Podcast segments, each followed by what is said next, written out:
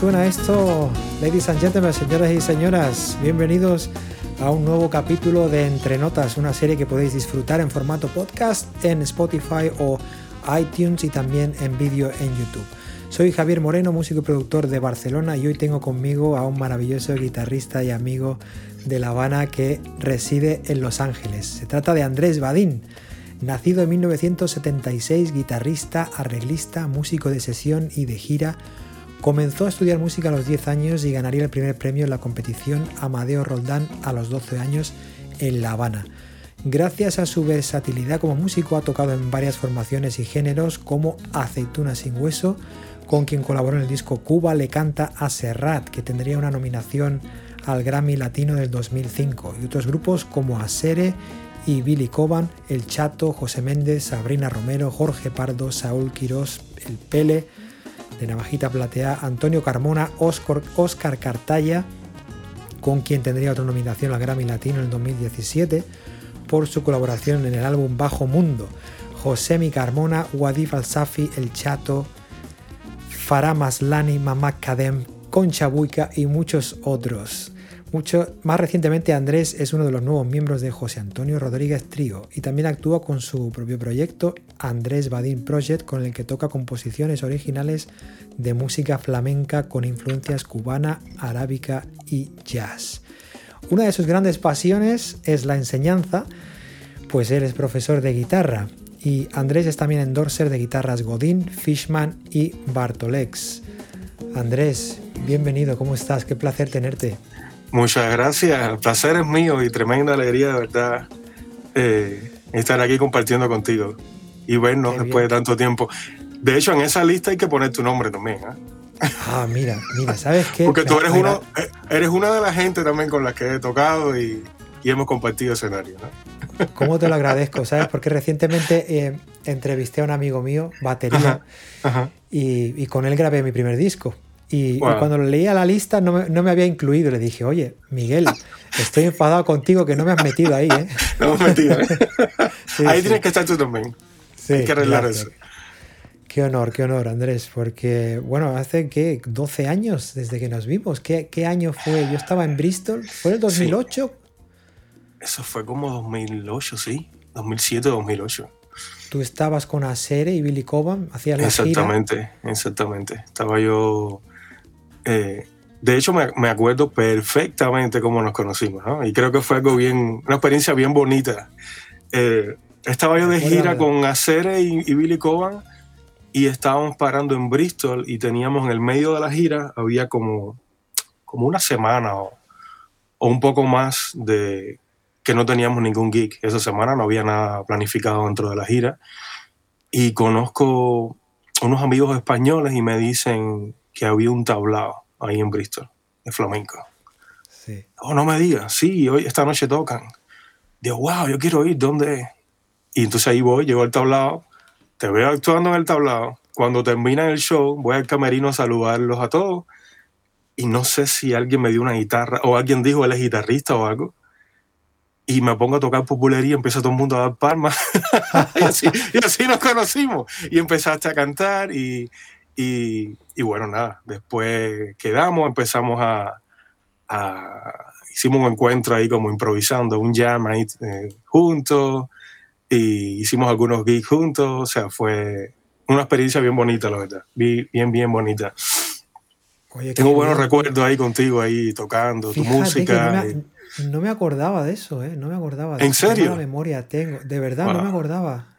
Fíjate que te iba a sorprender. Cosas te iba a sorprender con una, con una foto, pero no tuve tiempo de buscarla, la vi hace unos días, eh, que estamos tú y yo tocando juntos. En estos días ah, te la voy a mandar, de seguro te la voy a mandar. Dámela porque me, interesa, Fíjate qué, qué, cosa, ¿eh? Em, qué bien conocerse así con la música, ¿no? Qué bonito. Exactamente, las cosas de la música. recuerdo, Bristol tenía eso, ¿no? Bristol era una ciudad que muy musical y, muy musical, y, todos nos conocíamos, todos nos conocíamos y era muy fácil. La gente estaba muy abierta a participar en cualquier música que hicieras. Eh, Exactamente. Y eso es tan bonito, ¿no? Yo ahí cuando, bueno, el cambio de España a llegar a Bristol para mí fue como wow, ¿no? Qué, lugar. Es, como cualquier noche salía y había música en directo en cualquier Exactamente, y muchos festivales y, mucha variedad de género. Muy, muy bonito eso. Qué, qué, bien, qué bien. Oye, qué bonito que me recuerdes eso, gracias. bueno, entonces tú, tú todavía vivías en La Habana, ¿verdad? Yo vivía en La Habana todavía, claro, estábamos de gira en ese momento. Recuerdo que echabas mucho de menos a tu niña. Sí, eh, estaba chiquita en ese, momento. Claro, eso, eso es lo que tiene ser músico de gira a veces, ¿no? Que, que que estar lejos de la familia. Exactamente. Y con una niña pequeña. Ahora que yo tengo una niña de, de, esa edad, pues sé lo, ahora, sé ahora lo entiendes. Sé lo que es, sí, sí, sí. Oye, quiero que, quiero que me lleves al principio. Eh, ¿En qué momento tú, de dónde viene tu amor por el flamenco? ¿no? ¿Recuerdas esa primera vez que escuchaste mm. flamenco? ¿Qué, te, ¿Qué te impactó? Buena pregunta esa. Eh, ¿De dónde viene mi amor por el flamenco? Pues yo diría que en primer lugar mi amor por la música, o sea, antes de entrar en el flamenco, habría que empezar por mi amor por la música, de dónde viene, ¿no? De dónde viene mi, mi pasión por la música. En la familia no hay nadie músico, a no ser mi hija ahora que, que es cantante y es pianista eh, y está estudiando teatro musical. Eh, mi padre es ingeniero eléctrico, o sea, nada que ver con la música. Eh, pero en la casa siempre hubo música. O sea, como toda casa cubana, siempre hay música, siempre. Y bueno, y tú lo sabes porque has estado allí. Vas caminando por los barrios, por la calle y vas escuchando música diferente en cada casa y te, te montas en un taxi y es música y por todos lados vas a escuchar música. Entonces, de alguna forma, eh, está en nosotros eso. en mi caso, yo no puedo vivir sin, sin música, aunque sea sin escuchar música, ¿no? Entonces, nada, desde muy chiquito, pues, un día viendo la televisión, pues, estaba un trovador tocando con su guitarra y, y yo me quedé así y dije, wow, ¿qué es eso, no? Y me parece interesante. Y le hablé a mi mamá para que me apuntara al conservatorio. Y fui al conservatorio, hicimos las pruebas de actitud y, ahí empezó, ahí empezó la historia. Luego, eh, la cosa con el flamenco vino, vino mucho, mucho más tarde, ¿no? Eh, dentro de la música que escuchábamos en la casa, recuerdo que eh, mis padres escuchaban mucha música de España, ¿no? Toda esta cosa de la década prodigiosa, las grecas, Julio Iglesias, y toda la música en general de España de aquella época, Fórmula 5, los brincos, los bravos, todo aquello. Eh, pero no flamenco en particular, sino música española como tal, así en general. Eh, y el flamenco, pues lo que me llamó la atención, ya una vez en la escuela conocí Paco de Lucía, conocí su música, no tenía la menor idea cómo hacía las cosas que hacía, porque yo estaba estudiando guitarra clásica que realmente no tiene, tiene que ver y no tiene que ver, porque la técnica, eh, bueno, tú lo sabes, no tiene nada, o sea, no, están los, no existen los rasgueos, el zapúa, eh, los ritmos de flamenco en la guitarra clásica, pero en parte tiene mucho en común también. Entonces, eh, la culpa en realidad yo creo que la tiene una española que había en Cuba en, en esa época, cuando yo termino, que me graduó del conservatorio. Eh, Cuba tenemos que hacer algo que se llama servicio social, ¿no? O sea, los estudios son de gratis, pero cuando terminas tienes que estar dos años eh, cobrando un salario mínimo en un lugar donde te, que ellos escogen y te ponen a trabajar, ¿no? Lo mismo como maestro o, tocando en una agrupación o algo así. Y, y en, e, o sea, esa es la forma de, de pagar los estudios. Y en el caso mío, pues en el año mío no tenían ubicación, no tenían dónde ponerme. A mí y a otros guitarristas. No tenían lugar, las escuelas estaban llenas, pues no. Y me dijeron, pues, búscate una agrupación y, y ese va a ser tu servicio social. Toca un grupo. Y ese va a ser tu servicio social. Y gracias a un amigo, espero no estar hablando mucho, ¿ah? porque estoy hablando y hablando. gracias a un amigo me dice, mira, hay una, una española que está haciendo una compañía de flamenco y está haciendo audiciones. Y yo le dije, pero yo de flamenco no tengo la menor idea. Vamos, conozco a Paco de Lucía, pero, pero no me atrevo a ir a hacer una audición ahí de nada. Pero bueno, fui, me atreví, llegué y recuerdo que toqué una de las cosas, de las piezas que había tocado en la graduación en el conservatorio, una pieza bien avanzada de guitarra clásica, y ella le encantó y me dijo, te quedas aquí conmigo. Y yo le dije, pero yo ni, ni idea.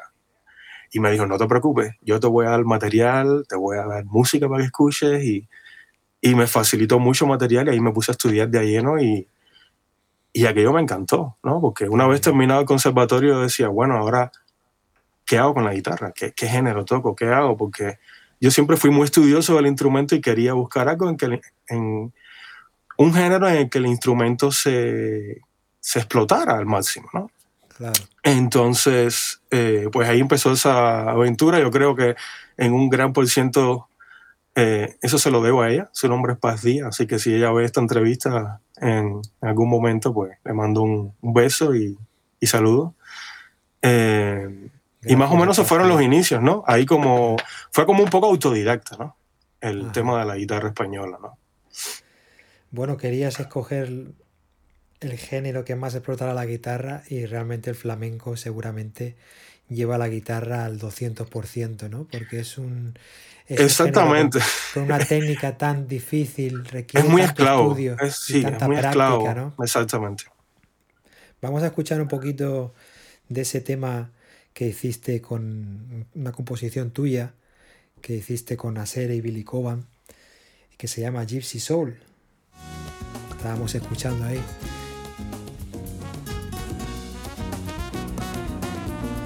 ¿Tú crees que tiene una Gypsy Soul? pues no lo sé, a lo mejor por ahí hay algo, no sé. Oye, fíjate que ahora que dices. Hacer la prueba esa del ADN, a ver qué tal, ¿no? Hombre, si esta chica Paz Díaz, bueno, yo lo sé, porque también he, tocado contigo, sí que lo tienes, ¿no? Tienes ese duende. tienes ese duende que no todo el mundo tiene, ¿no?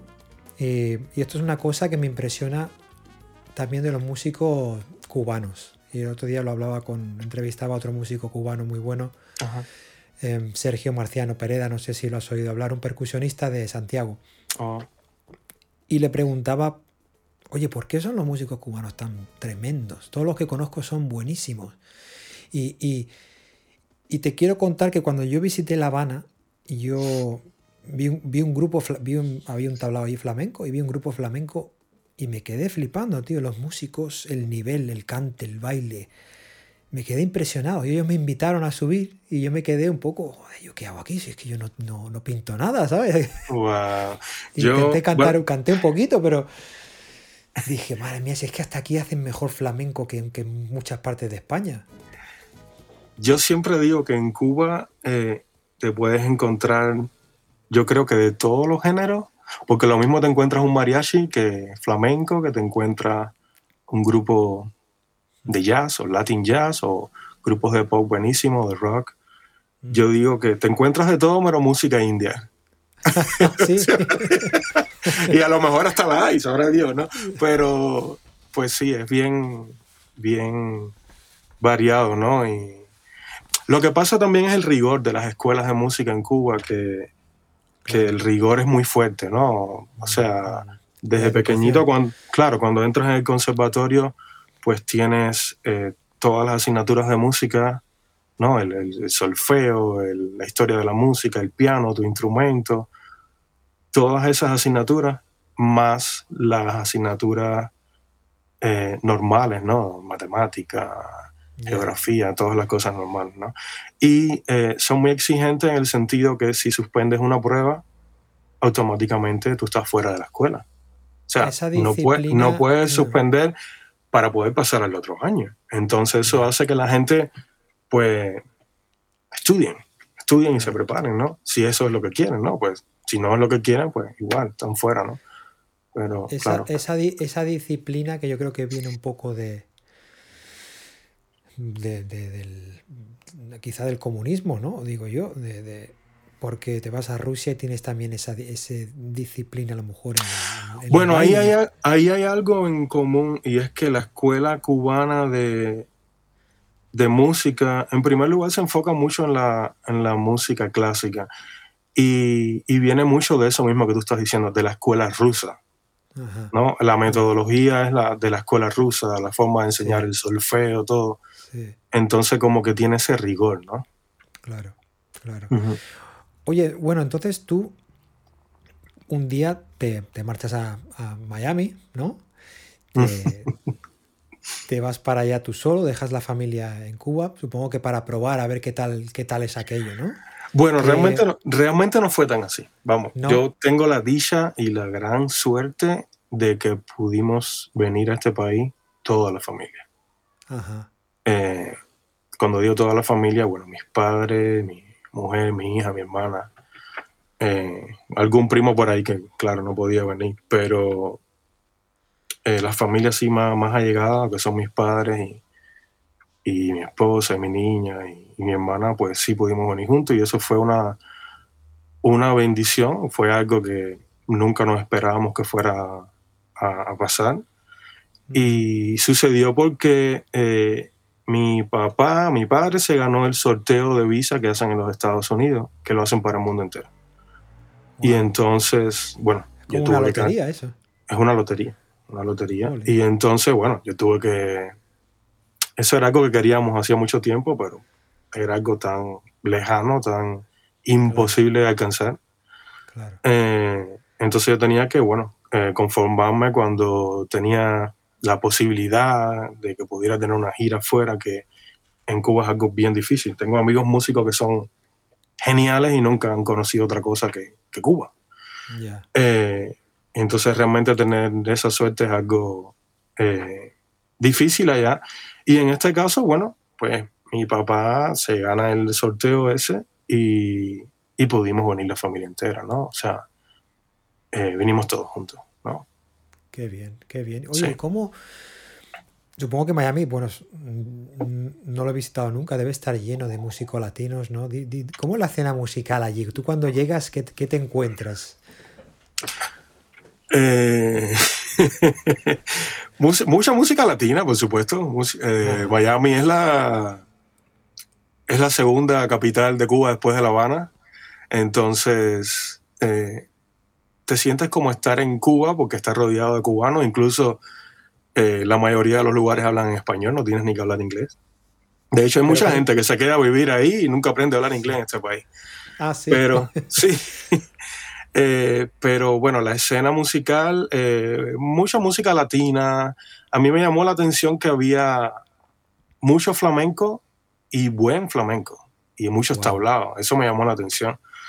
Y el tiempo que estuve ahí. Pero también te encuentras, por supuesto, hay muchas personas de aquí, ¿no? Americanos y, y te encuentras sus clubes de jazz y, y de todo en general, ¿no? Pero en general es una ciudad que es más latina, más de cubanos, venezolanos, muchos españoles, eh, en general eso, ¿no? Habla hispana. Ajá, ajá.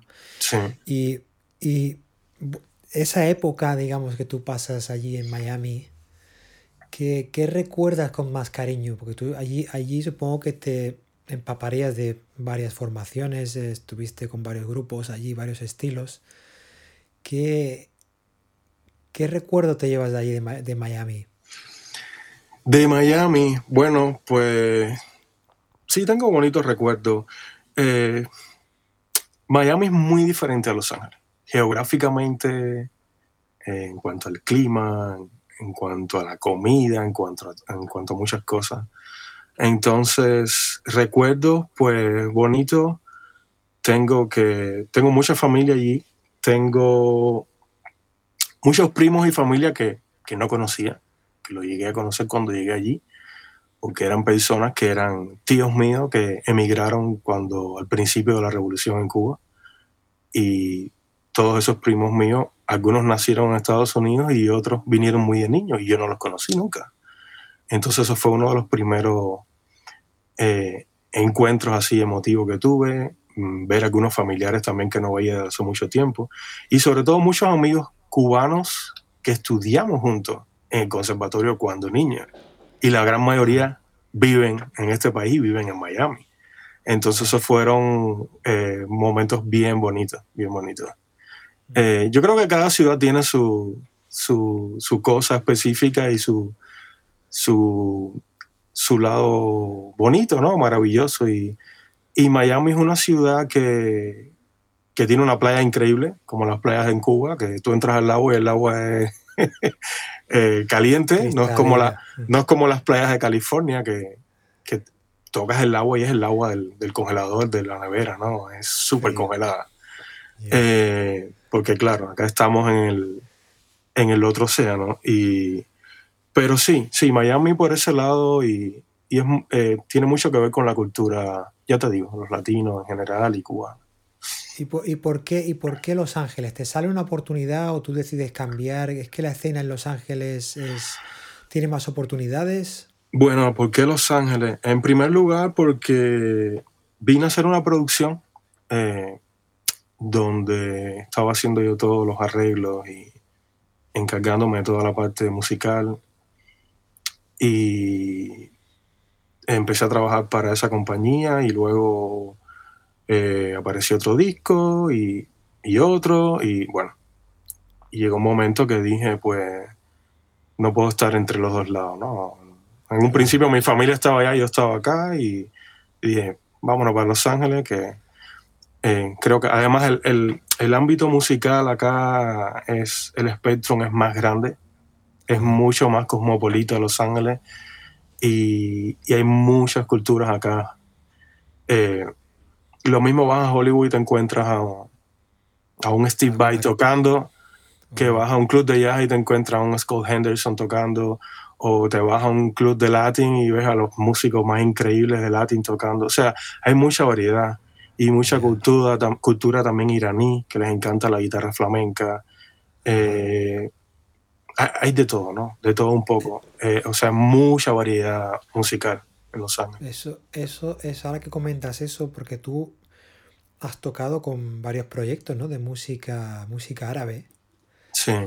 Eh, ¿Cómo, claro, sabemos que el flamenco y la música árabe pues comparten, comparten raíces, ¿no? Sí, exactamente. Raíces que, que estos grupos, Wadi al-Safi, yo no los conozco, pero bueno, es un grande de la música libanesa. Luego mencionas aquí Faram Aslani, Mamak Kadem. ¿Es todo es, ¿Estos son de Irán? Eh... Sí, Faram Aslani es un artista eh, muy grande en la comunidad iraní. Eh, ¿Ahí en América? Yo no diría tanto que en América como en la comunidad de ellos, ¿no? Eh, acuérdate que esto es muy cosmopolita. Quizás un artista cubano grande, pues ellos no tengan la menor idea quién es. O este señor en otro tipo de comunidad tampoco tienen la menor idea quién es, ¿no? Yo lo comparo quizás como para los mexicanos, como podría ser un José José, por ejemplo. Ya. O un Juan Gabriel, pues este señor para la comunidad iraní, ¿no? Eh, y o sea, ellos tienen algo muy peculiar que les gusta mucho la, la música de nosotros, la música latina, les, encanta la guitarra. Y yo llevo tiempo trabajando con él y donde quiera que llegamos, pues aquello es abarrotado de gente. Uno de los últimos conciertos que hicimos fue en, en, en una harina en Alemania y aquello era impresionante, ¿no? Y claro, fuera de ahí, pues mencionas el nombre y nadie sabe quién es. No lo conoce. Eh, yo, por ejemplo, a veces voy a, a cualquier lugar que va. A lo mejor entras a una tienda y ves a una persona que es iraní o no sé qué. Y he probado a preguntar, oye, ¿conoces a tal artista? Oh, claro, no sé qué. ¿No? Pero claro, fuera de ahí, quizás alguien me pregunta, ¿y con quién estás trabajando ahora? Y digo, pues ni voy a decir el nombre, pues no van a tener ni idea. Si es una persona que es latina o otro tipo de comunidad, pues ni idea. ¿Sabes lo que te digo? Eh, pero esa, esta ciudad tiene eso, ¿no? Tiene eso que, que compartes con muchos tipos de personas de diferentes lugares y, y, de diferentes culturas, ¿no? Eh, aquí, por ejemplo, estando aquí, yo tuve la oportunidad de tocar con Antonio Cambona, de los Ketama, y eso para mí era un sueño.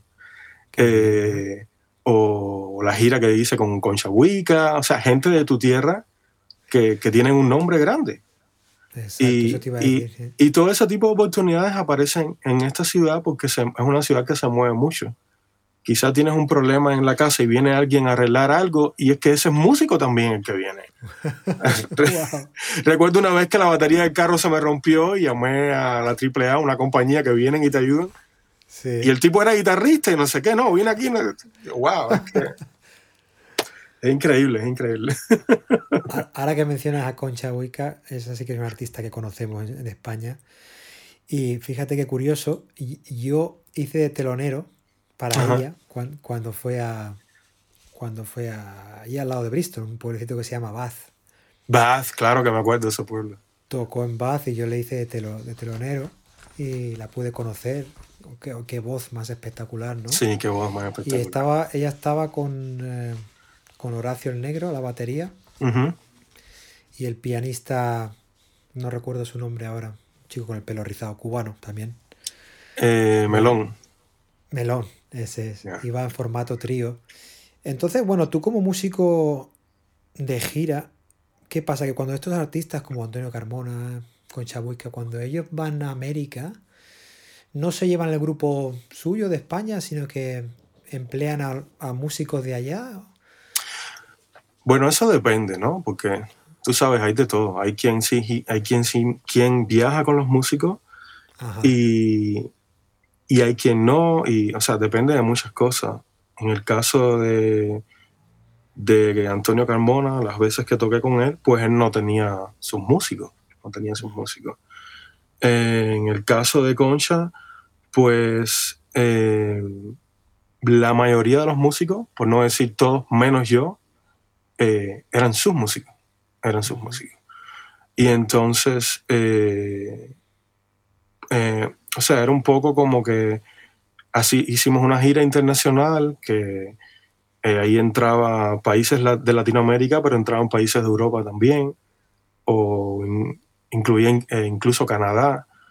Y entonces cada uno salíamos de un lugar diferente, ¿no? Porque ella, no sé si sigue residiendo, pero residía en Miami en ese momento. Y yo vivía en Los Ángeles. Ah. Bueno, y sigo viviendo en Los Ángeles. Eh, pero entonces algunos salían de España, como el caso de, de, Ramón Porrina, por ejemplo, eh, o el bajista, o eh, el, tecladista que tocaba trombón también salía de Miami, yo salía de Los Ángeles, y oye, el gig es en Argentina, pues aquí están los boletos, tal día, tal hora en el aeropuerto, nos vemos en tal ciudad. ¿no? Un poco esa tipo de locura, ¿no? Nos encontramos en los aeropuertos. Presentaron allí. y a veces no llegan todos, ¿no? No Sí, sí, sí. Eh, sí, esa, ese tipo de trabajo, pues lo que tienes que tener es un poco la mente abierta y para poder trabajar con gente de tantos estilos diferentes. Claro. Y, y luego hacer tu trabajo lo mejor posible. Ser profesional. Y porque supongo que también, claro, muchas veces vas de gira con gente que no conoces Exactamente. tienes que convivir con esa La convivencia es una de las partes más importantes, diría yo, ¿no? Tienes que ser alguien que, que te sepas llevar bien con todo el mundo, que sepas comunicarte bien con todos, porque el momento del escenario es una hora, una hora y media.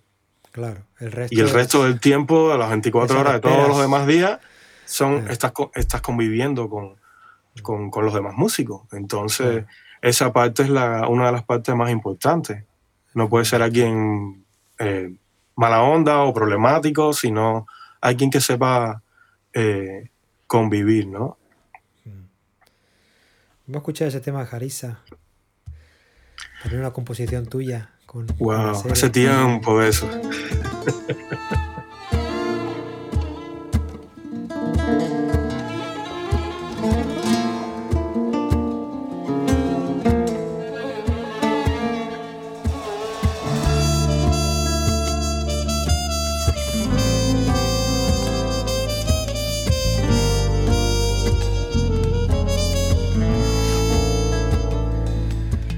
Oye, tú has tocado con muchos músicos grandes ya, eh, pero ¿cuál sería ahora un mismo músico que realmente te, gustaría compartir el escenario? Que te llamara para una gira o para una grabación.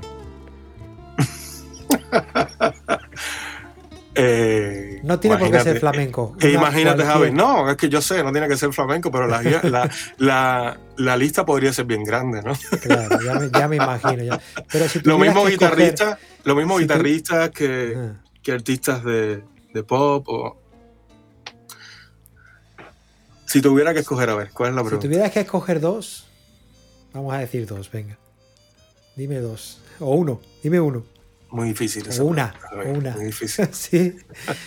Bueno, no te preocupes, igual te, igual te viene, igual te viene a la mente, igual te viene a la mente después.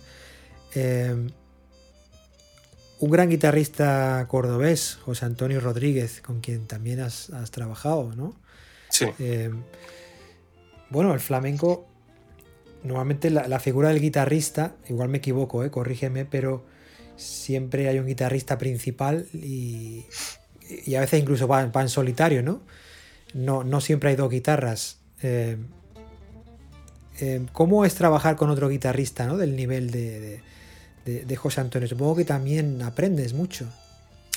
Sí, eh, trabajar con un guitarrista como José Antonio es, eh, yo diría que por un lado es muy fácil mm. y por otro lado, ¿por qué es fácil? Fácil en el sentido de que, de que todo es muy profesional, todo está muy bien pensado, la música está todo muy bien pensado. Eh, ¿Por qué digo esto? Porque a veces la gente piensa que teniendo más músicos las cosas van a sonar mejor. ¿No? O sea, el que no sabe. Y, y, a veces todo lo contrario, porque si no hay ensayo, si no hay un arreglo hecho, algo bien predeterminado, a no ser que sea un tipo de música que se preste para improvisar y todo el mundo esté conectado con la misma idea y todo, y todo fluya, pues perfecto, ¿no? Pero cuando tocas con gente que no, que no pasa eso, pues entonces es un desastre y un reguero todo eh, lo que está sonando, ¿no? Y en el caso de José Antonio, eh, primero su música me encanta, me encanta y, tocar con él ha sido una, una, linda oportunidad con un guitarrista de ese nivel. Y por otro lado, yo me he sentido súper, súper cómodo porque es como que el mismo, mismo lenguaje, la comunicación y, y todo, además de, de que todo está bien estructurado, bien pensado. Eh, yo estoy haciendo, bueno, eh, o sea, las veces que tocamos, digo las veces porque ahora mismo por el COVID, pues todo, todo murió, todo paró, todo paró. Pero eh, todo muy bien pensado, la segunda guitarra, que es la que hago yo en ese proyecto, porque, claro, él es la figura en ese proyecto, pues está, está bien, bien cargada, tiene mucho material. Eh, tiene momentos en que tanto la primera como la segunda guitarra tienen un rol súper, súper importante en su música. Entonces, eh, sí, es algo que, que, me gusta mucho ese proyecto.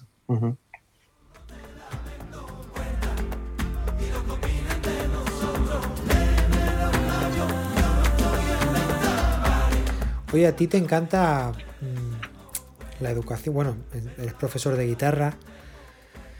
Eh, dime, ¿qué, es lo que te gusta de enseñar? ¿Te gusta ver cómo progresan tus estudiantes?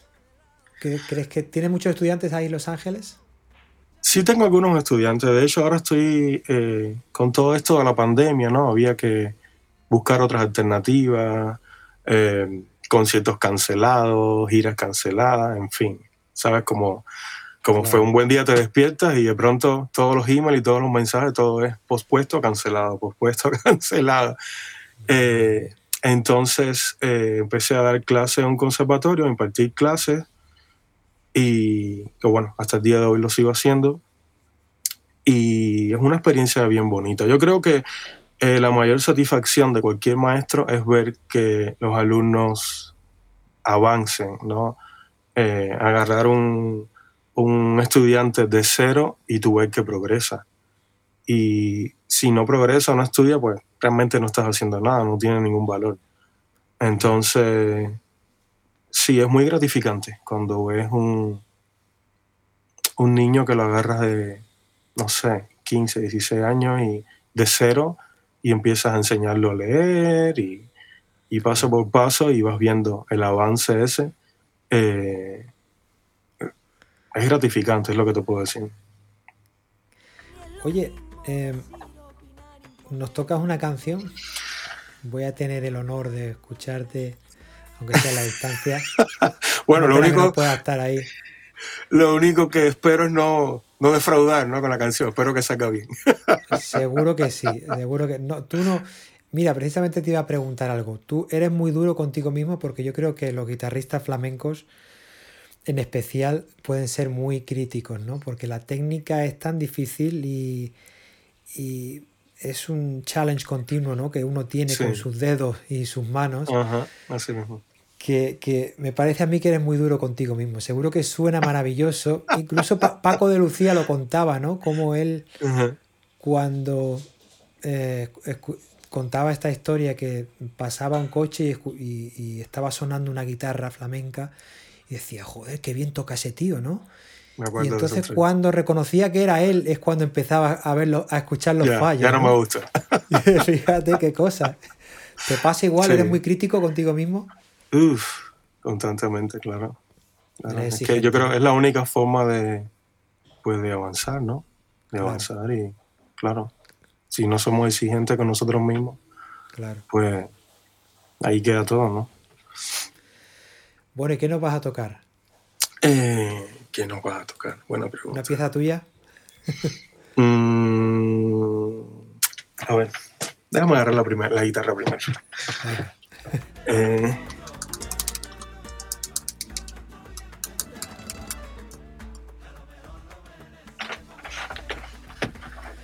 la silla atrás. Pues aquí estamos con Andrés Balín, viejo amigo que hacía como 12 años que no hablábamos. Y, qué bonito es la tecnología, que podemos vernos por lo menos. Así mismo. Si estuviera ahí me arrancaba contigo, pero. sí, qué ganas de tocar juntos. Oye, en la vida da muchas vueltas, ya lo sabes. Nunca se sabe. Nunca se sabe. Y a mí me encantaría visitar eh, Estados Unidos y de arriba abajo, vamos. Recuerdo que tienes un tema dedicado a Cuba que es muy bonito. Ah, ¿te gusta? Muy bonito. Pues me alegro, sí, sí. Cuba Quizás deberíamos hacerlo juntos algún día, ¿no? Pues estaría, estaría precioso, ¿por qué no? Ahí, mira, ese deseo queda ahí para, para el universo, que nos reúne para tocar ese tema. Vamos, no tiene que ser ese, puede ser otro. Bueno, empezamos con ese y luego ya lo que se preste. Pues, a ver, lo que voy a hacer es un tema que es un, un bolero cubano que se llama Longina.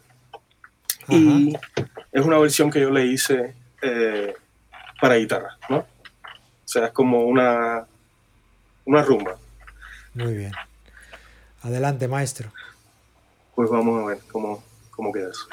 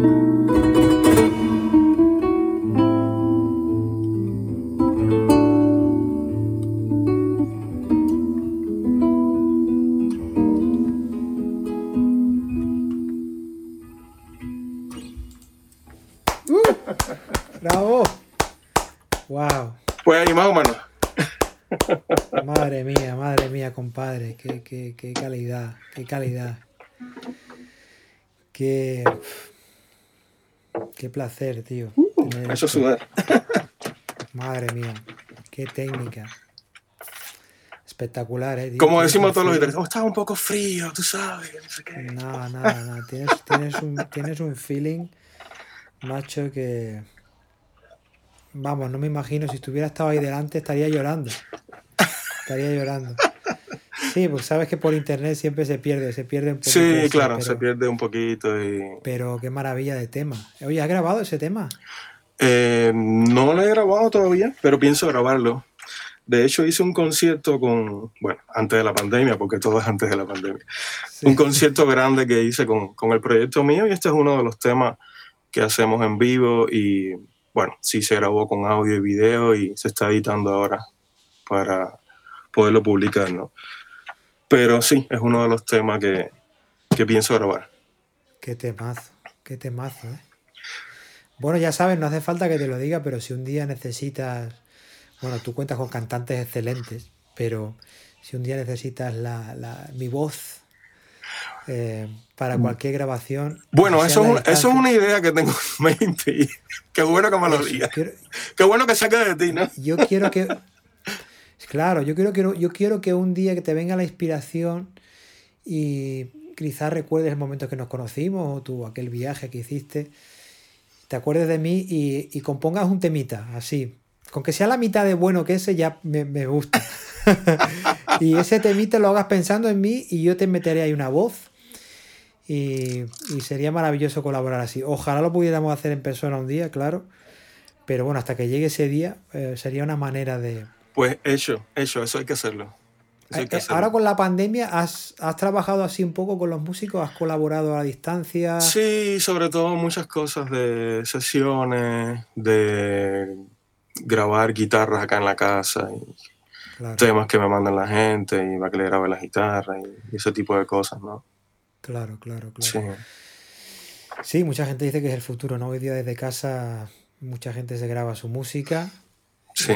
no, y además muchas cosas, disculpa que te interrumpa, es que muchas cosas que han cambiado con la pandemia, yo pienso que, que muchas de ellas se van a quedar, ¿no? Muchas de ellas, eh, todo lo, que son cosas que muchos ya existían, pero indiscutiblemente ahora tienen como que más... Eh, no encuentro la palabra, pero como que se usan más ahora, ¿no? El tema de, clases online y, tratar de compartir muchas cosas online, ¿no? Eh, claro. Sí. Pues sí, pues bueno, una me gustaría que dieras un consejo a todos aquellos músicos que nos están escuchando, a lo mejor jovencitos y se quieran dedicar al oficio, ¿no? El, sobre todo tú que has tocado con proyectos tan potentes, ¿no? ¿Qué, consejo les darías?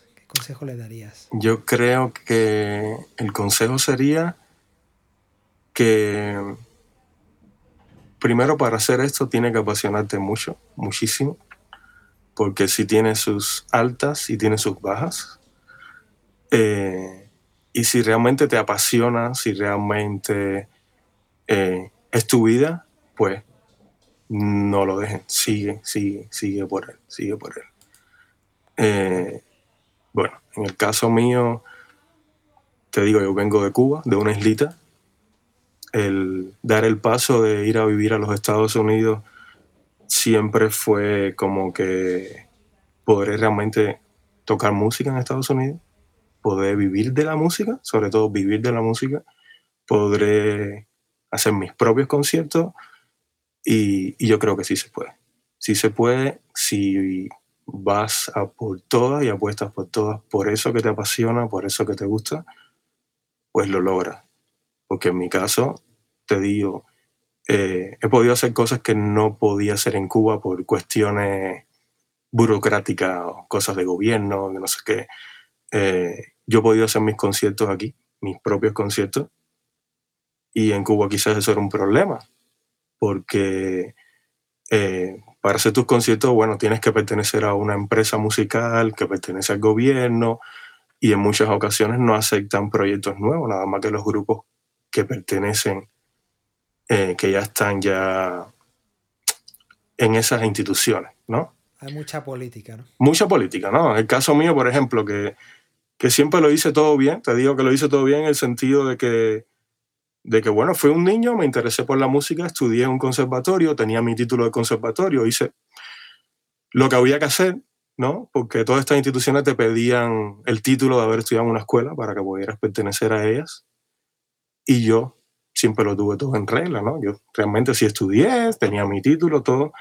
Y pertenecía a grupos allá y todo, trabajé con muchos grupos. Pero a la hora de hacer mi propio proyecto, pues entonces sí me ponían trabas. Trabas de que los proyectos que hay son los que hay, no puede haber proyectos nuevos.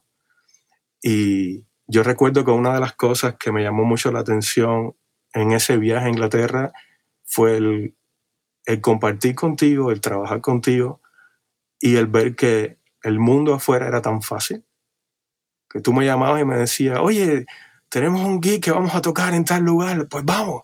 Pues no, hace falta, no hacía falta ese, ese burocratismo y esa cosa de, pues ya, eres tú, tú mismo negociando tu producto, tu música, tú directamente, ¿no?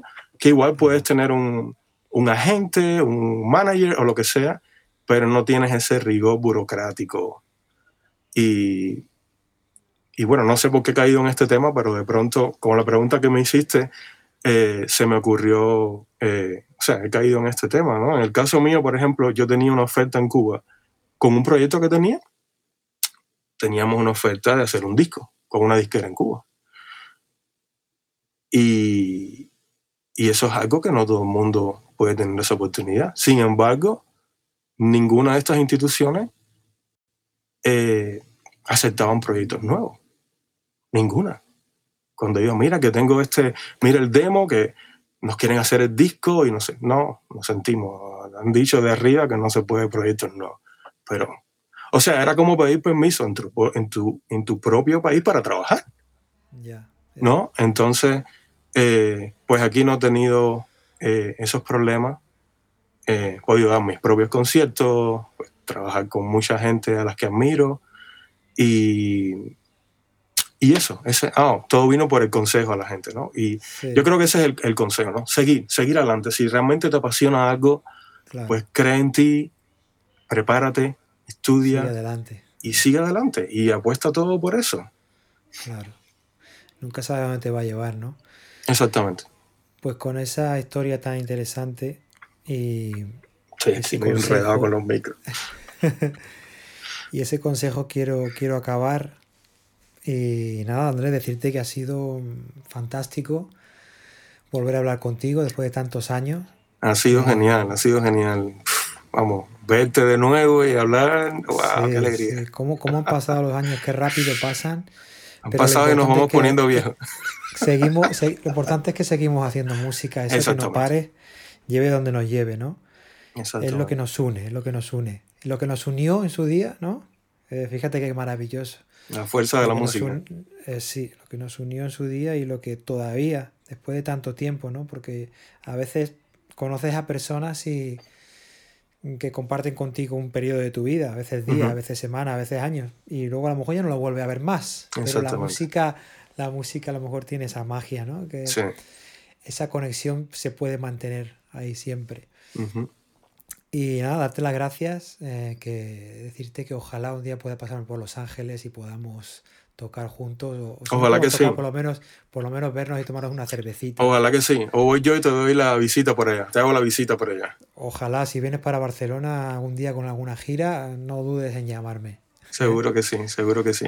Igual te deseo toda, toda la suerte con el canal, con la producción que sé que vas a sacar pronto, que estoy deseoso de escucharla.